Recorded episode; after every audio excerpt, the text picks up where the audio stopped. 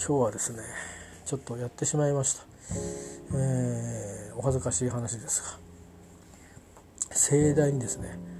ちょっとあの行方不明事件ぐらいに発展行方不明もしくは病気で倒れてるんじゃなかろうかというような心配をさせるようなことになっちゃいまして、えー、実はあの起きれてないっていう寝坊だったらね寝坊っていうのはあのあって言って本当にあ30分しかないあと無理っていう寝坊だと思うんですけど僕の場合はもうすっかり仕事も始まって、ねあの、約2時間経とうかっていう時に 電話が来て、電話に出たというそこで起きたという、えー、子供かっていう、ね、感じなんですけど、まあ、おっかない人からいっぱい電話をもらいましてですねいっぱいでもないかまずは開口一番おっかない人から電話が来て、えー、で他の方にバトンタッチされて話してる間に一体何が起こったのかっていうことがだんだんこうそれは頭に分かってきて。でどう？も自分はまともに喋ってるつもりで「ああちょっと今日会議があるって会議出ます」みたいなこと言ってるけど「何言ってるんだ」と。俺たちはすごい心配して 電話してきてるお前いきなり会議行ってるだろ。なんだろう。何考えてるんだってなことを言いたかったんでしょうきっと。でもただ丁寧な人なんで俺の話が聞けないの？みたいなことを柔らかく言われたりなんかしてでしばらくまあ話をしてて話しながら準備をしててであ本当にそう会議ちょっと出なきゃいけないんでとかっつってまあじゃあ夕方また話するからみたいなちょっと軽減にさせてしまってですね。でまあ、うん、入ってったらあの「もう終わってるよ」って言われたりなんかして、えー、それがあのすごくあの自分のお世話になってる現場のあの上から2番目と3番目の人だったりなんかして非常に罰が悪かったというね。あのまだ自分のその現場の上役にも釈明の電話もしてないうちから とりあえずメールだけは入れてでまあ電話でちょっとすいませんご事情を話させてくださいとかつっても喋って。で向こうは事情はどうでもいいと。とにかく今日休むよねみたいな話になってあの調子悪いんでしょって言われて、まあ、このとこずっと調子が悪くてですねあの出勤の日を在宅に変えてもらったりしたり休みを取ったりとかしてるんですよこの3週間ぐらい。えー、行ってる日もあるんですけど行ってるし家でも仕事してる時もあってまあ6割7割はちゃんと仕事してるんですけど多分ね2割ちょっとぐらいはね休んでたりしてるんだと思うんですよね休んでたり何て言うかそういうふうに変えてくださいとかって言ってるんだと思うんですよだから印象としてなんかおかしいなという感じに思われてんじゃないかなと思うんですよね。なんでまあちょっとあのー、自分の親役っていうか所属してるところの親役には相談してて話してたんですけどずっと昔から。だけど実はちょっとまあ自分でも原因が分からなくて代謝が悪かったかあるいはちょっともろもろのストレスでって言って、まあ、実はこんなお聞き及びかどうか分かりませんけど、まあ、実はこんなことが、あの背景にあってちょっとまあいろんなところで答えてるのかもしれませんっていう話をしたりして、うん、あんまりそれは聞きたくなかったなっていう感じの 無反応な感じでしたけどなんで俺に言うんだよみたいな感じでしたけどね、うん、言わなきゃよかったから失敗したかなと思いながら。まあ、それも後であの自分の所属先の親役に話したら「ふーん」って言ってましたけど、まあ、そんなようなことがね朝ありましてで聞いたらですねちょっと大変なことになっちゃっててもう帰ってからもなんか家族からいっぱい問い合わせが来ましたけどあのつまりね行方不明かみたいなことになってるし一人で倒れて死んでんじゃないかみたいなそういうあの今はねそういうニュース多いでしょ？だから大変なことになっちゃって普段大体ねなんか緊急連絡先とか届けてもそこに電話来ることなくてむしろまあ家から子供が怪我したとかねあるいは奥さんが子供生まれそうですとかそういうの電話来るぐらいなことで。えー、あとはまあ僕が病気なんかしてね倒れてる時にまああの電話が来て「どうですか？調子は?」ってそういう意味で使われることは多いけどこういう時に電話されるたのは 初めてなんですよ会社入って。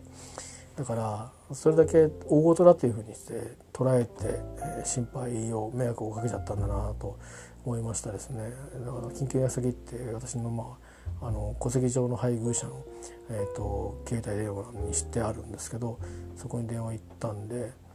どうなんだろうなそれも外してくれって言われちゃうのかもしれないな。そうすると僕には誰も連絡先がないっていうようなことに、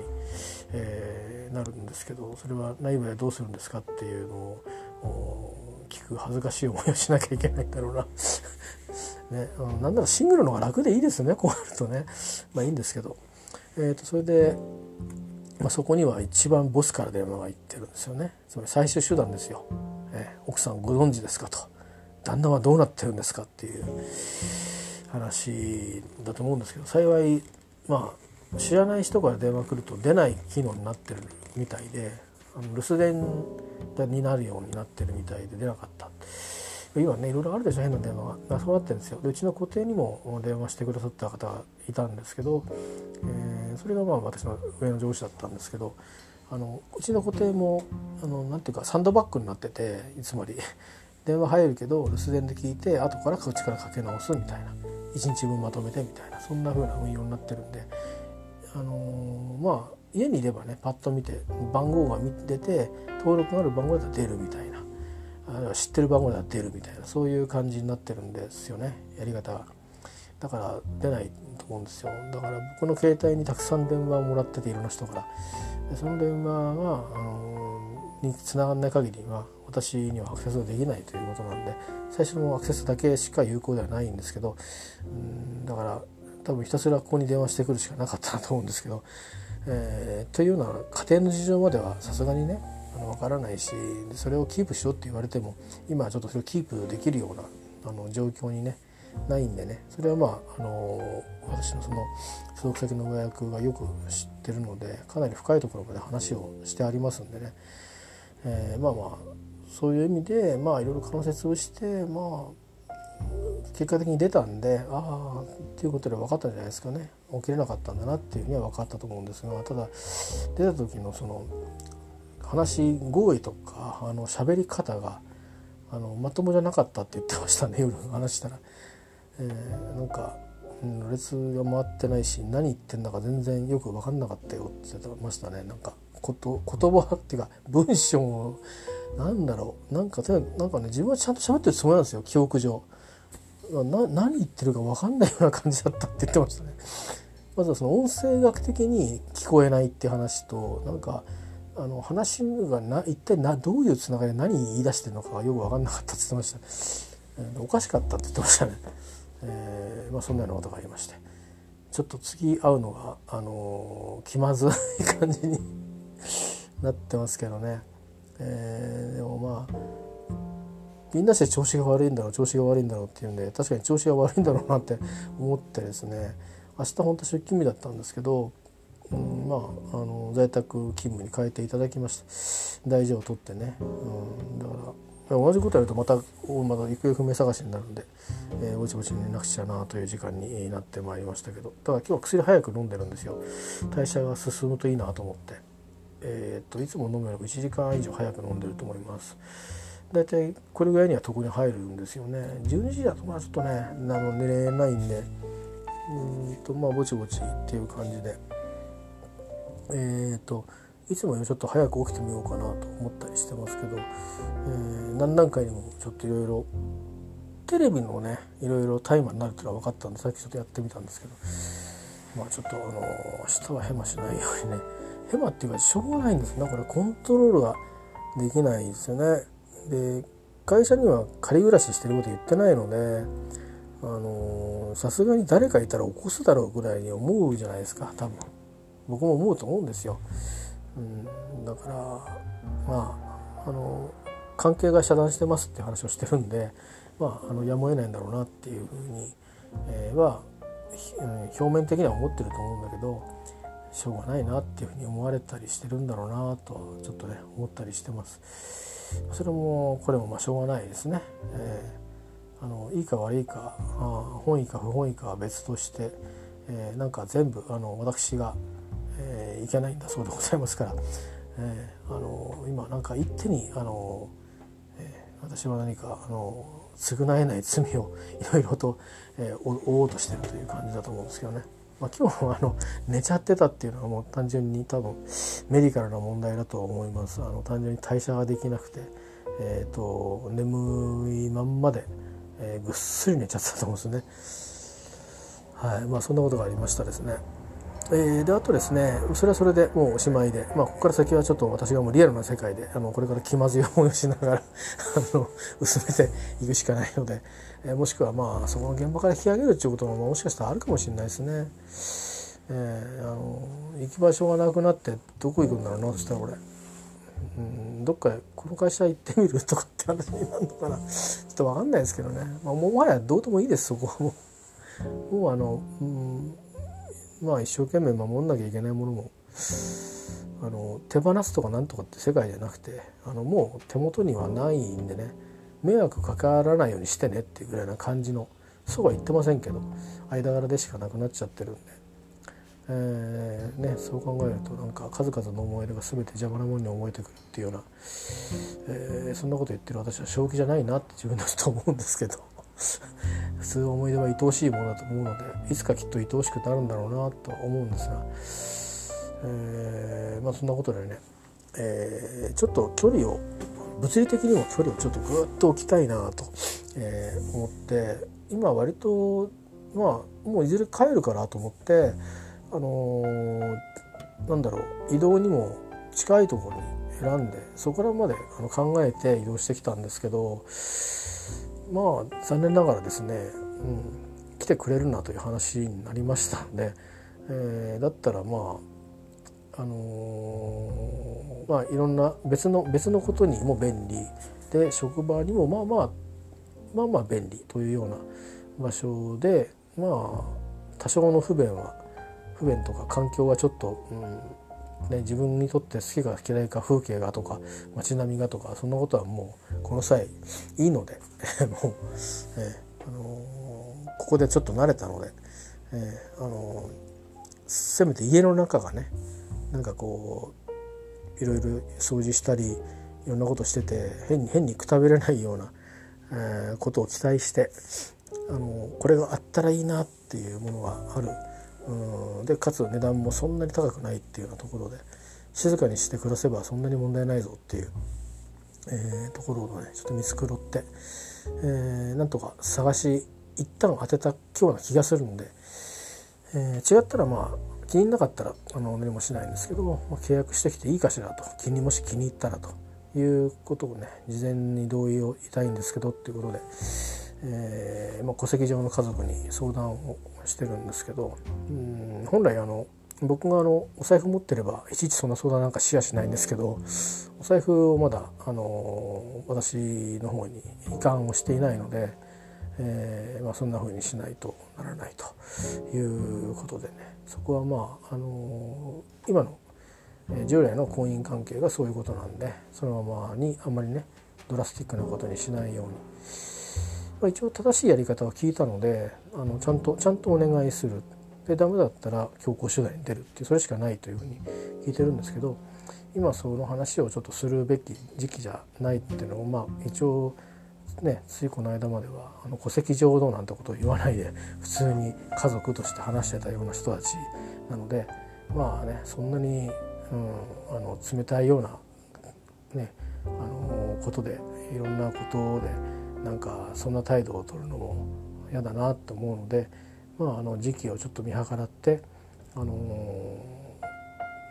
ちょこちょこ相談していくことと、まああのタイミングが大きく区切りができれば、えー、大きな話をしなくちゃいけないだろうし、えー、それは相手が話したいって今度言い出すは別ですけど今の流れではまあなんか相手は言い出さないときっぱり言ってましたんで あの、やりたいことっていうか私がしたいことはもう全部言ったからっていう感じになっててはっきり全部聞いてないんでねもなんかこっちが勝手に想像してそうでしょうっていうところを先取りしてでそれを言うとなるとあの専門先生に聞いたところですね私がそれを希望してるっていうふうに聞き出さないと始まらないらしいんですよね。なんなんたら理不尽と思ってちょっとそこら辺日本の法律変えてくんねえかなと思うんですけどね。なんか法律が男女平等じゃない気がしてねなんか。その男性の女性のの差をなんか埋める法律になってないんですよね。うん。だから女性でも男性的なものの考え方ができる人とか男性でも女性的な、まあ、あの感性を持てる人っていっぱいいると思うんですけどそういう大事な話の時に男性の女性のみたいなところであのものをちゃんと言ってくれないみたいな人と出会っちゃった私みたいな人はあの私が自分がなんか自作自演じゃないけど自爆するようなあの申し出を言い出さなきゃいけないわけですよ。あ のえー、あのなんか反省文書くみたいな感じですいませんいろいろ悪いことをしたとみんなが言うので悪いようですみたいな。で心底思ってはいませんけど悪いというので何で悪いか考えてみました一番みたいなそういうね あのそんな状況に、え、なってしまったりして、えー、なんともね、あの、不思議ですよねなんか知らなければついこの間まで何にも知らなかったんですよ。えー、なんかちょっと冷たくされてるなぐらいのことは感じてはいましたし感じてもいましたけどだんだんに。でもたまにですね1週間にいっぺんぐらいは口聞くこともあったりしてなんかいろいろね状況事情もあるのでいろいろ辛いだろうなと思ってこっちはまあそんな目線で眺めていたわけですよ。でだからそういう意味で全部やったわけじゃないですねたまにちょっとだけですけどあの、まあ、僕が家事の分担をやった時もあったりしたんですけどまあ喜んでっていう感じでやってたんですがなんかもうね多分そういうことも全部なんかうんまあバツナギにただやってたみたいな感じなことでもうなんかもう当の昔からあの今用なしだったんですよね。だからそういうことでそういうことを全部こうはっきり言ってる方が僕としてはありがたいんですけどねあのなんていうんですかあの背中をバサッとこう切ったり足をバッと切ったりしてるされてるんですね。それから急所じゃないところをブスッとこう肩の突き通されたりなんかして、えー、いてそこそこ血割れてるしブリーディングしてるしうん気持ちも傷んでるんだけど致命傷を与えられてないみたいな あの状況で 放置されてるというような感じのイメージがすごくあってこれは辛いですよ本当に。えー、でこれは別にこの辛さは別に何の評価もされないのであのそういうのに出会っちゃったもん負けなんですよね。でまああの、まあ、戸籍上の配偶者曰くですねまあそれもこれも全部私があのまいた種から出た芽やら何やらそれが悪さをしてこうなったんだからということで言ってるのでもう完全犯罪ですよ。私の。なんか知んないけど。完全犯罪っていうかあのあの完全犯罪失敗ってやつですよね。かんないけど、えー、ということでもう本当笑うしかないような、あの壊れっぷりなわけですよね。えー、なんかな変ですよねなんか家庭ってそういうもんなんですかねっていうのはあんないんですけどしくじるとこうなっちゃうんですかね。えー、うんなんかいろんなこと言ってましたよねなんかなんかなんか喋ると私はなんか言葉の暴力を言ってるとかそういう話だったりいろんなこの言うこととかあと直接そのうちの家族に関係ないところで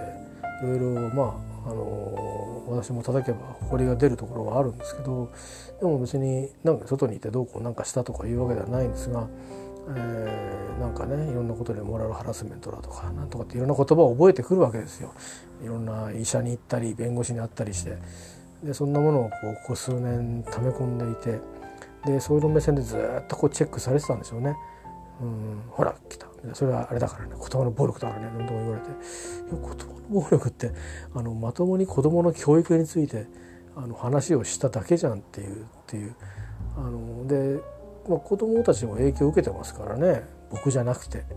そうすると同じような感性に育ってるんですよ。だからなんかもう話が1分超えたらもうダメみたいな。こんな40何分とか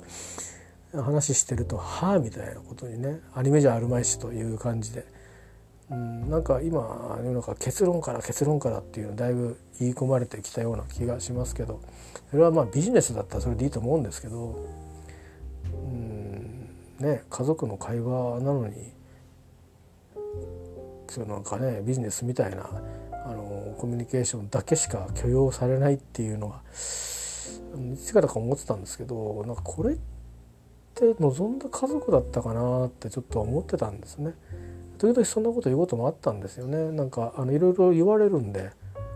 あの話し方がとかその言葉遣いがとか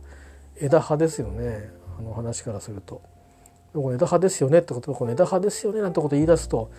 えー、なんかその言いっぷりがねあの誠実だみたいなことになってですね 多分もうどっかの段階からね嫌いで嫌いでしょうがなかったんじゃないかと思うんですよね。うん、あのだったら思うのは、うん、嫌になったら嫌になった時に言ってくれればよかったのになと本当に思いますよね正直僕が負担するお金はえらい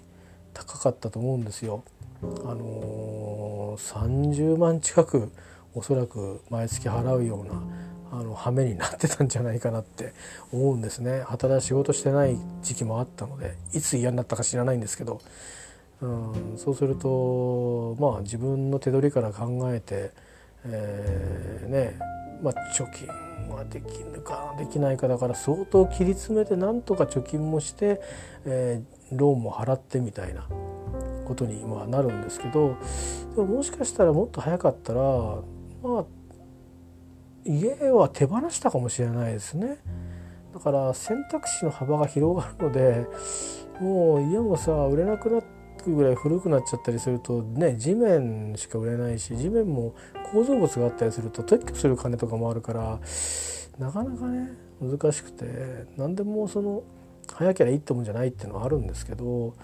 まあ気持ちっていうのはね恋人だったらそのあのまた戻るっていうこともあるんだろうし、えー、そういうふうにそのまあなんかどういうわけかねあのいろんなことがあってたまにねなんかよりを戻すとかって夫婦もいらっしゃるみたいですけどまあそれもね思うにその相性の問題ですよねちゃんとそういうもうちゃんと言い合える間柄の絆があってのことだと思うんですよ。もしくはあんまりそういうのを言い合えないけどっていう我が家みたいに話があの話す話すそのなんか熱量とか時間みたいなものがもうなんかパイが決まっていてそこの間に伝えることを言ってくれないと分かんないじゃんっていうそういうことになっちゃうようなところだと僕はいらんないわけですよ。だから別に相手が悪いわけでもないんですよ。相手に合う人といればよかったんだと思うんですね。だからどっかの段階であこれちげえなって気づいた瞬間がきっとあったはずなんでうん僕はいろいろ違うなって思ったのはあったんですけどそういうもんなのかなって思ってたんですねなんかそういうそういうもんなんだろうなと思いながら時間を重ねて、えーと一緒に過ごす時間っていうのをねまあ喧嘩もするだろうし言い合いもするだろうしでも時々楽しいこともあって思い出もできてってでそれぞれステップアップしていってでまあ気が付いたら自分たちは老いてるけどまあね一緒にまあ子供がいたらいいってわけじゃないですが。あの育てるも育てたんだねって話を一つじゃあな次何やしやろうかって言ってね話ができるような感じで あの人生を送るようなつもりにまあそういう話もしましたしなってたんですけど、うん、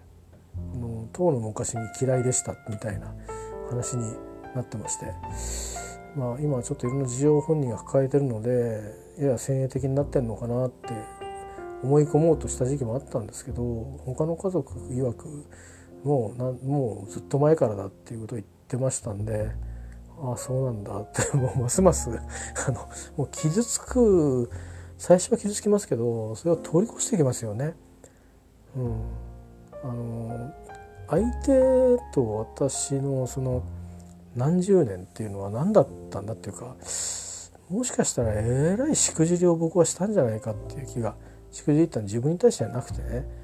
あの相手に対してしくじってしくじりに巻き込んだんじゃないかっていう気がするんですよね。あのつまりまあね婚姻関係になったわけですけど婚姻関係を結んじゃいかんかったんじゃないのかなってとさえ思いましたね。まあそういうふうにあまり言い過ぎるとねあのうん遺伝子を分け合った子孫がいますからあの決して面白い言動じゃないですよね。だからあんまりそのことは本人たちの前で言うつもりはないですけども僕の内心はそんな風に、えー、思ってました。あの全ては始まんなかったんだろうなって。始めたの誰だっていうと俺だよなと、うん、まあその話をちょっと、あのー、私の親戚の唯一お話ができてるかもしれないと思って藁をもつかむ気持ちで相談して話を聞いてもらったおばに言ったらば「いやそれはもうねお互い様しょうがないの」っていうふうに言ってくれましたけどね。あの選ぶのもそうだし受け入れた方も大人なんだから。で一緒に協力してあの違うまあ違う、ね、生き方をしてきた人たちがあのまあ少しずつ距離を詰めて、えー、自分たちのあの家族の形なりを作ってでそこに絆や雰囲気や温かみっていうのをみんなでこさえていくっていうのが家族だから。それは誰がどう始めたかっていうことじゃないんだよっていうことをまあ諭されましてですね。そうするとまあ僕のあの話っていうのはすごく浅はかなんだなって思うわけですけどじゃあその努力したのかっていうとまあ僕はね仕事しかまあできないような環境に長くいたこともありでその後は病気した時期もありでなかなかこうフルスペックで家庭のことをサポートしたっていうかことはまあないんですね。家事をサポートしたとか子育てをサポートしたとか。それはちょこちょこやってるわけだしやってなかったらねあの例えばパートナーは自分で自分だけのいろんな用事ができなかったりするんであのですけどまあそんなようなことぐらいでねさほどなことはしてないわけですよ。うんであってもねまあ一緒に育てたんだよねっていうことになるのがまあ一般じゃないかなって思うんですけどねあのつまり私も一応あの別にふんぞり返るつもりはないですけどまあビビたるお金ではありますがあのいろんなまあみっともないことや罵倒されたり仲間と険悪な仲になったりいろいろ、まあね、心身を削って、ね、差別を向けたりしながらあ持ち帰ってきたあ、ね、お給料で、えー、なんとか飯の釜の蓋が開くっちゅうね状況ででしかもまあ学校上がる前に学校の費用だけじゃないんですよね。えーあのまあ、1年2年と、えー、学習塾なるものに行くわけですよ。もうね私立の学高校とかをちょっとした高校を出すぐらい金かかるんですね。えー、だから私にはちょっと塾に行くっていうこと自体が今は当たり前だそうですけど今はって言ってるのはそれはこの辺で当たり前なんじゃないかなと思うんですけど当たり前だそうでね、えー、だから分かんないんだけど当たり前だからって行くもんなのかなっていろいろ言ってるとだんだんみんなイラッとしてくるわけですよ そういう根本問題を話し出すと。でまあいつか一回それでトラブったことがあったんで僕もそこからいろいろ言われたまあ売り言葉に買い言葉みたいになっちゃってあのまあこの高校とこの高校に行けないんだったら塾なんか行かなくていいって言っちゃったんですよね。でつまりつまりそういうくらいあのにその研ぎ澄ましてあとここだけもう伸びきりませんってところのスペシャルなところを手伸ばす時に使うもんだっていう、まあ、自分の単純な持論をただ述べただけに過ぎないんですけどだから言わなくてもよかったかもしれないしその程度のもんだからそんなに過剰に反応しなくてもよかったんじゃないかなと思うけどあのー、まあひどいみたいな話になって。で結構それは大問題になってですね それ以降もうあのそういう教育問題には口を挟まないということに、えー、なったのと、あの絡んでこないでねって言われて結局思ってみるとね例えばテレビ見てるじゃないですかでニュースやってますよねああこれさこれこうだよねとかって言うとしらーっとするわけですよ。俺そんなに無茶苦茶なこと言ってないですよさすがにニュースは。えー、あの世間のその辺の人たちがテレビに、マイク向けられたら言ってるようなこと言ってるだけなんですけどなんかもう何言ってんだろうねみたいな感じで早くご飯食べて上行っちゃおうみたいなそういう感じで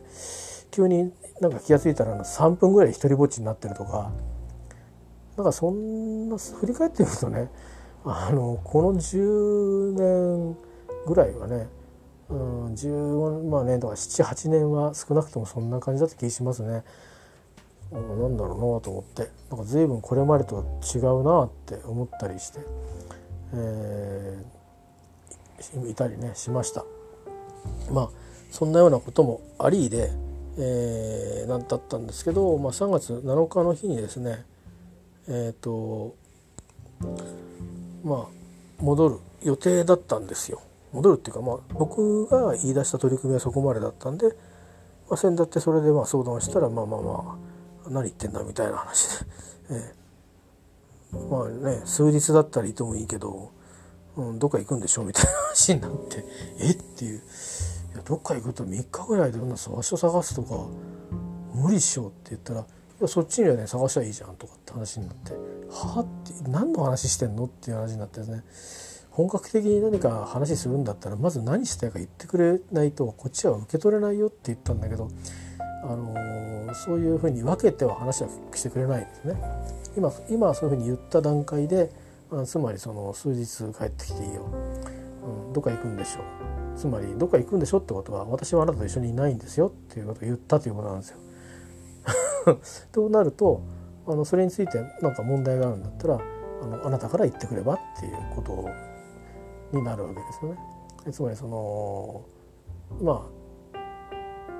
別れて暮らすっていう、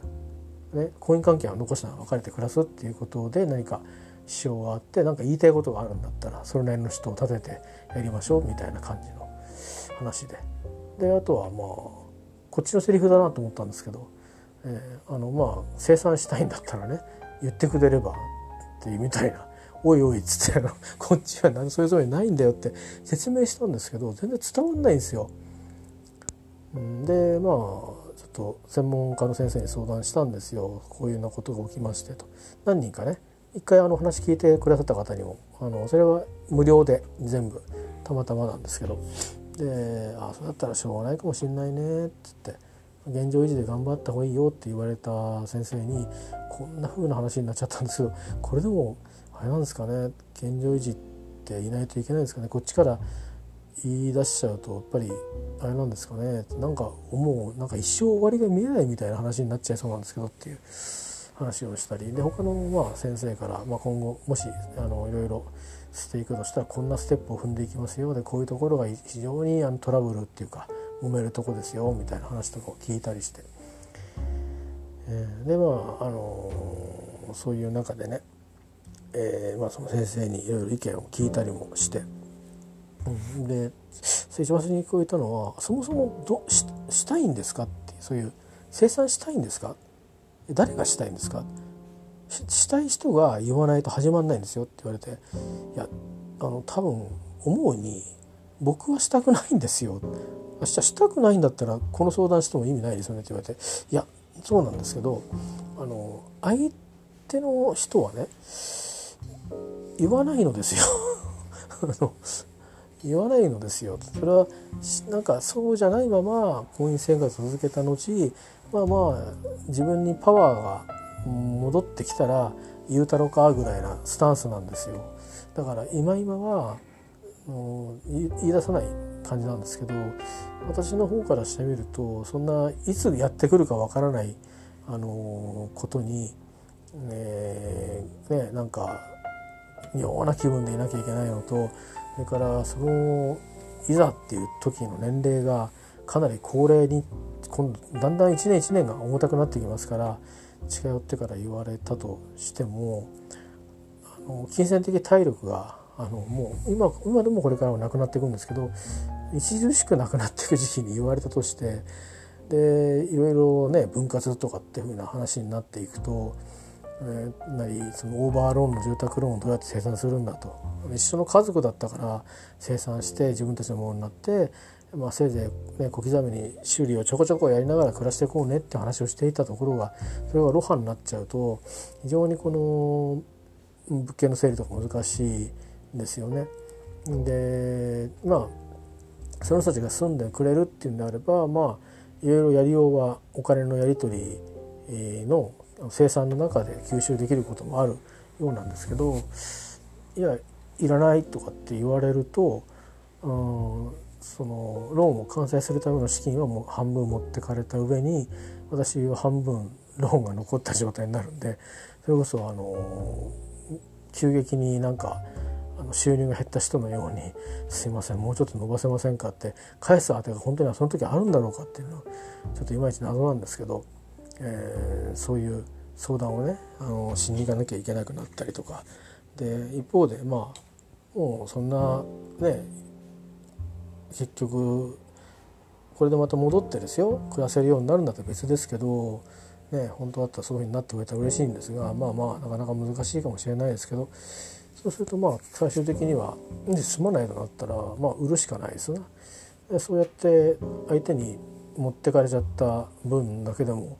売れればまあ完成できるのかなと。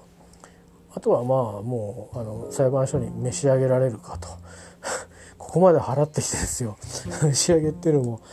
えあれだしね。だから本当はその1,000万を、うん、住みながらモーゲージローンみたいにして暮らせればいいのかなって。もし向こうが住まないって言ったらそうするのかなって私の場合はね、えー、先がそんなに長くないでしょうから、まあ、ただ査定額がありますんでね査定額の範囲でしかあれができないんであれですけどまあで死んだら持ってかれるっていう、まあ、そういうふうにすれば亡くなるところもお金かかんないしとかっていう、まあ、そういうことを考えるとか、まあ、その辺が悩ましいんですけどまあでいうことでねそこまで考えると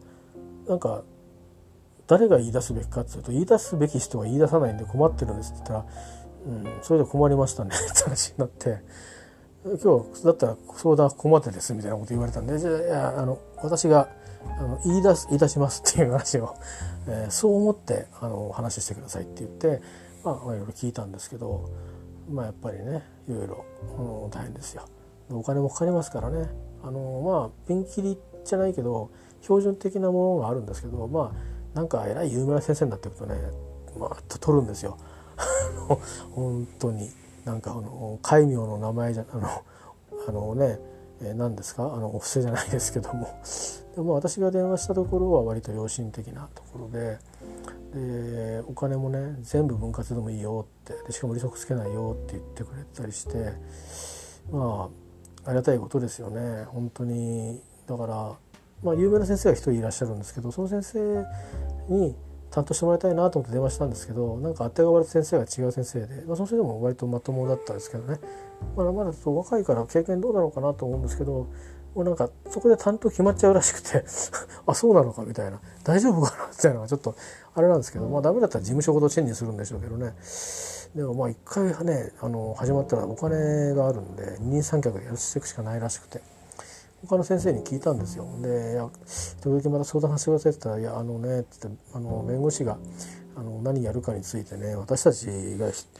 外部の弁護士が人の弁護士の仕事のやり方をどうこうっていうのは、まあ、これはねしないんですよっていうだから言えないんですよねって言ってだからそれ以外で何か悩んでるんだったらまた電話してきてって言って無料で話聞くからって言ってくれてあ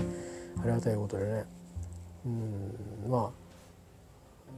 ねあの捨てる紙だらけの中で、まあ、今日のしくじりもそうですけど拾う紙だらけでもあって、まあ、行って気まずかったにしても本当はこの人たちは助けられてるんだなって思うようにしなくちゃなってあの思ったり、え、もした今日ではあったんですがまた方まあ自分のプライベートはうんなんか全部自分が悪いんだそうであの、まあ、年のせいか忘れちゃったのかもしれないんですけどあれこれ言われてもねだから動機の中に邪悪な動機があるんであればああって気づくことがあると思うんですけどなんか騙そうと思ったとかそういうのが全くないから何の時に何を言ったのかとかは一個一個言われたりね記録が残ってるとか言ったりどっかでカルテが残ってるとかいろいろ言うんですけどそれを全部言われた時に受け取った側の印象で書いてるからそれをこうなんていうか対抗できる記憶も記録もないので多分こうだったと思いますっていうことしか言えないんだけどそれって何の信憑性もないじゃないですか。だからうんなんだかなって思っています。ええ。なんだかなっていうのはなんかもう最初から積んでんじゃんっていう感じですよね。だから、まあ、結構ね機械的に進むらしいんですよね。何ステップかあるんですよ。本人同士で相談するっていうのもあるし。からまあ専門家同士で相談するっていうのもあるしそれからまあそこから先はいろんなとこに出ていって決めてもらうっていう、えー、形になっていって、まあ、4段階ぐらいあるんですね。お互いまあ自分たちだけでっていうのはだったらま好きにやればいいんですけど、まあ、もう我が家の場合にはちょっと自分たちだけでっていうのはまずなんかお互いに話が通じなくなってますから、えー、なんか英語と日本語以上に通じないんで、えー、あのー、多分間に人が入んないとダメだなと思ってそのコストをちょっと考えながら。でそうなるとまあお財布はね私預けちゃってるんでそのお金すら出ないんですよって話をしたら、まあ、こういうふうにしてあのちゃんとあの正々堂々と,、えーと、返却いただく必要があるしあの返却返却してもらうっていうのは別にあのおかしいことじゃないので、えー、あのそういうふうにしてお願いされたらいいしそれでダメってなったらあのもうそれは強制的にあの使わせないようにするしかないので。えそれはよく皆さんおやりになりますよっていうことで聞いたりねいろいろして、まあ、もちろん何も収めないわけないですよ必要なもの法律で定まったあ法律っていうかね慣例っていうか法判例というかそういうもので定まった金額を基準に、え、支払うえば OK というただ、まあ、そこら辺に、まあ、あのいろいろ交渉事が生じて「いやいやもっとちょうだい」みたいな話で、ね、こういうことでこんなことになってんでしょとかっていうことになるらしいんですけどまあでもそれはえっ、ー、とまあえー、関係を生産するまでの間はどうするっていう関係を生産することを前提に離れて暮らしてる間の、まあ、費用なんですね。でただ離れてただ暮らすだけで、まあ、家計が一つだっていうことであればそれはあの普通の婚姻関係だということで先生も他の先生にも聞いたんですけど言ってるんで、まあ、それは別に婚姻の費用を払う必要もないので、まあ、ただ今みたいにあのなんか余計にね本来あの貯蓄に回るべきお金があの私が外で暮らすのに回ってっちゃうっていう、うん、ことになっちゃうんでなんか無駄だなって思って無駄だからあのね、そこで暮らすっていうのはダメって聞いたんですけど、うん、なんかあの NG でした。なんとかトライしたんですけどうんと言ってくれませんでしたね。変な話ですね。誰んちなんだろうそこはっていうのがあるんだけどね。でそれあんまり言うとあのー、なんか私がやんなきゃいいのかとかなったりしてなんかちょっと今あんまりそういうふうに交付させちゃといけない状況なんですけどになっちゃったりとかあの私たちが出てくみたいな話になってなんか俺が今度追い出すみたいな話なんですぐそこにすぐ沸点がそこに行きちゃうかなっていうぐらい沸点が低いんですよね。だから相当まあ辛い思いをさせてきちゃったんだろうなとは思うんですけどうんでもあの時そうじゃなかったよねっていう場面がずっとこうあってそれは一番ひどい時は別ですけどそうじゃない間の例えば10年とかはあ少なくともそんな風に言うけどそんな気配はなくて一緒にいろんなとこに遊びに行ったよねってえー、とこあんだけどずっとそれでもそんなこと思ってたのかと思うとなんかもう言葉は失いますわね。うんなんか騙された感が ありますよ正直。うん、そうとも知らずせっせせっせとあの、ね、いろんなことをあのやってたような気がしてあなんかまた余計なことして遊んでんなとしか思われてなかったのかなって思うとまあちょっとね、うん、複雑ですね。全てのそのこの期間のねいろんな出来事はあのネガティブな話はありますよそれはね。だから、うん僕は、まあ、鉄合車はまってなかったですけど入院をして、あの家庭がリセットするための時間を作ったり、ね、自分の治療もリセットするための、えー、時間にしたりっていうこともあって、まあ、一つのそれが大きな節目になってるんですけどそこから先はそんなにおかしいことはしてないんですけどね。私の記憶ではね。でもなんか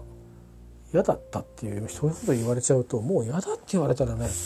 もうね。あの理屈じゃないですからね。嫌だって。嫌っていうのは理屈じゃないんでこれ以上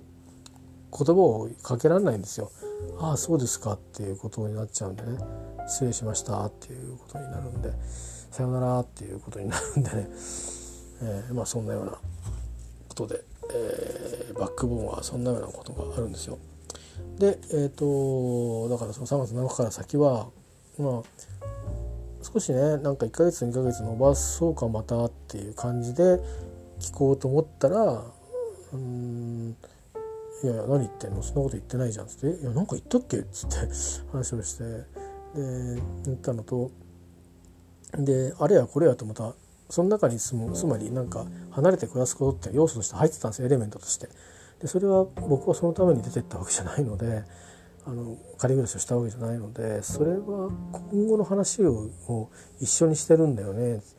それの間に暫定的に少し家に戻してくれないかって話をしてるんだけどって言ったら「いやそれはそんなこと言われても困る」みたいな感じで。もう決まっちゃってるんですよとにかく。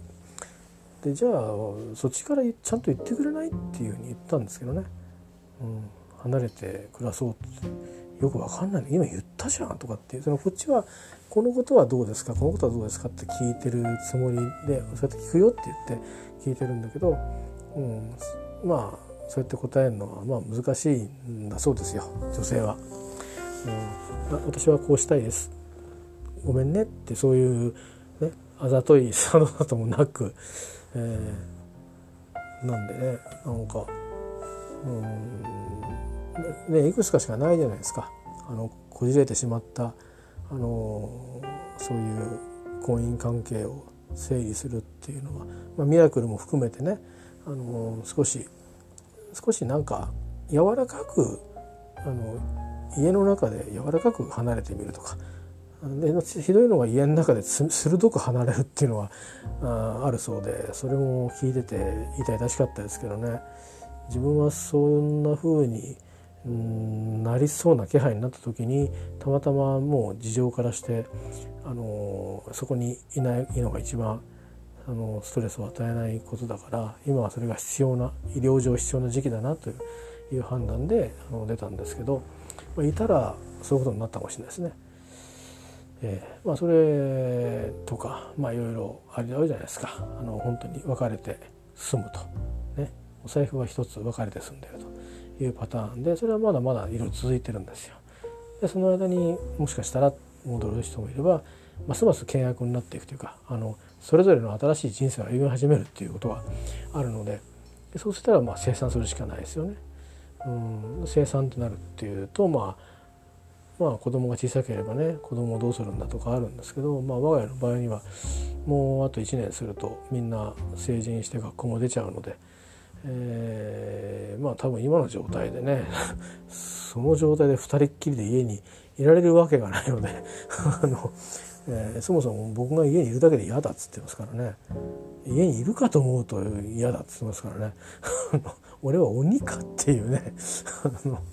本当にねひどい言われようですよ本当。さすがにもうだから話聞きたくないなっていう気持ちではあるんですけどそう言ってもお財布を持ってないんでねあの次も決めなくちゃいけないんですよ。で次は一応柔らかくは相手の意図するところを汲み取ってじゃあこういうことでいい？って言ってそのつまり位置づけがどうとかなんとかっていう話はもういいとしてとにかくタイミングだけそっちが心配してるこの時期のちょっと後この時期とこの時期のちょっと後ででどうかなっていうのをもう一回そこまで行ってみてまた話そうかっていうに言ったけど多分もう僕と話しないと思いますけどね。一応そういうような言い方でまあなんとなく収まったんで。でそれ考えてた時にそんなに小刻みにねなんか今のこういう仮暮らしの場所を借りていくのもちょっと費用がもったいないし高いしね正直。あので今みたいなスペックのところは部屋のスペックは別にいいんですよ。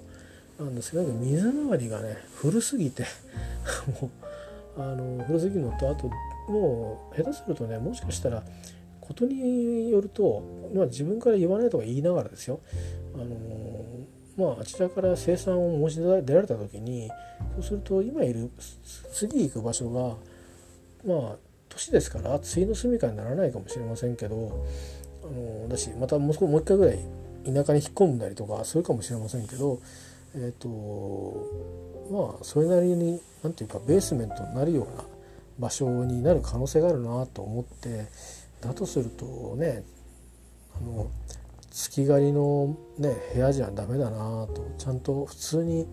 あの別に自分のもんで買わなくてもいいからあのね賃貸のアパートなりまあマンションとまで行かなくてもなんかその中間みたいなあのお家ね、えー、に暮らすしておく方がいいんじゃないかなって思ったんですよ。でまあそういうところも今までは調べてなかった賃貸って調べてなかったんですけどまずは賃貸はその、ね、住民票を移さなきゃいけないとかっていうあたりはどうなってるのかなっていうのを調べたらいろいろ、まあ、2つぐらい条件があって僕の場合には両方とも該当しそうなんで、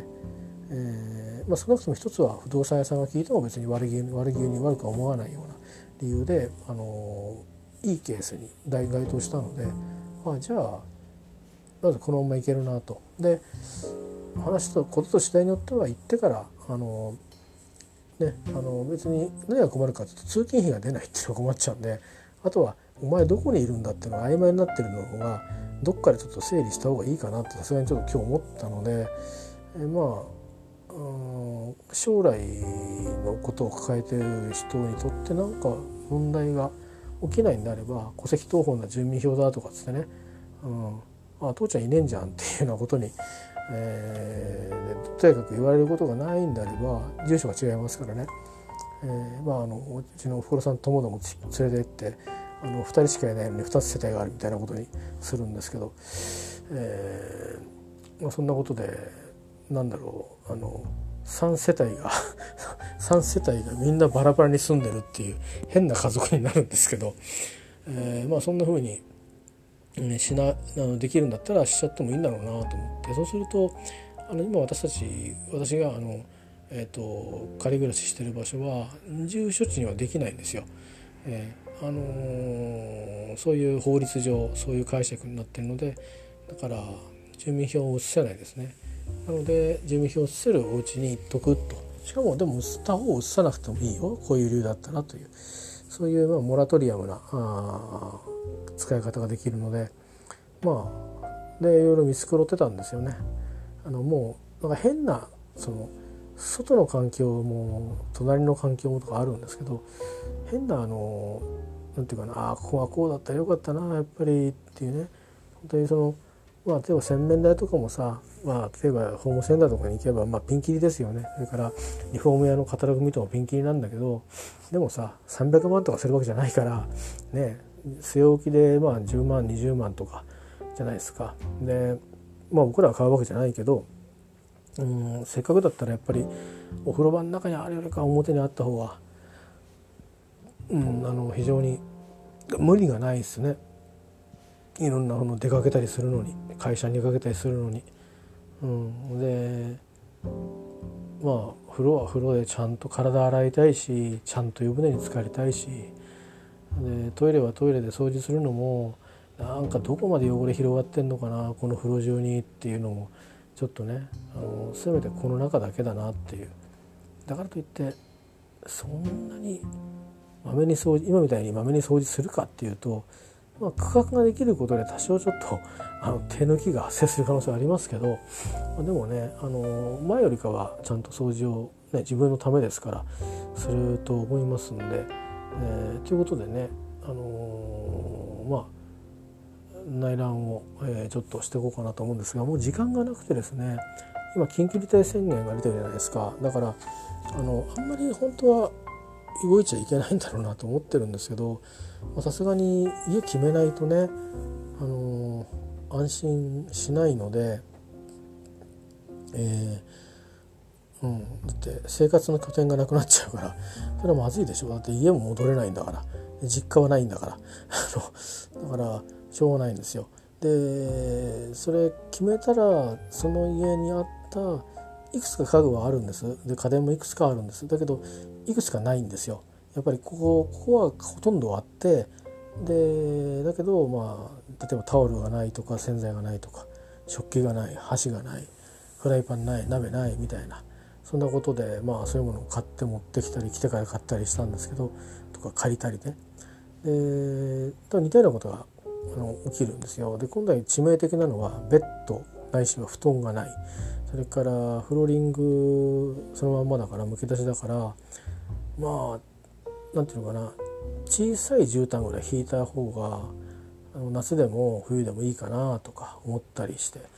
そこに布団でもいいかもしれないしまあ簡易なベッドでやるのか、まあ、やっぱりクッションでしっかり寝るのか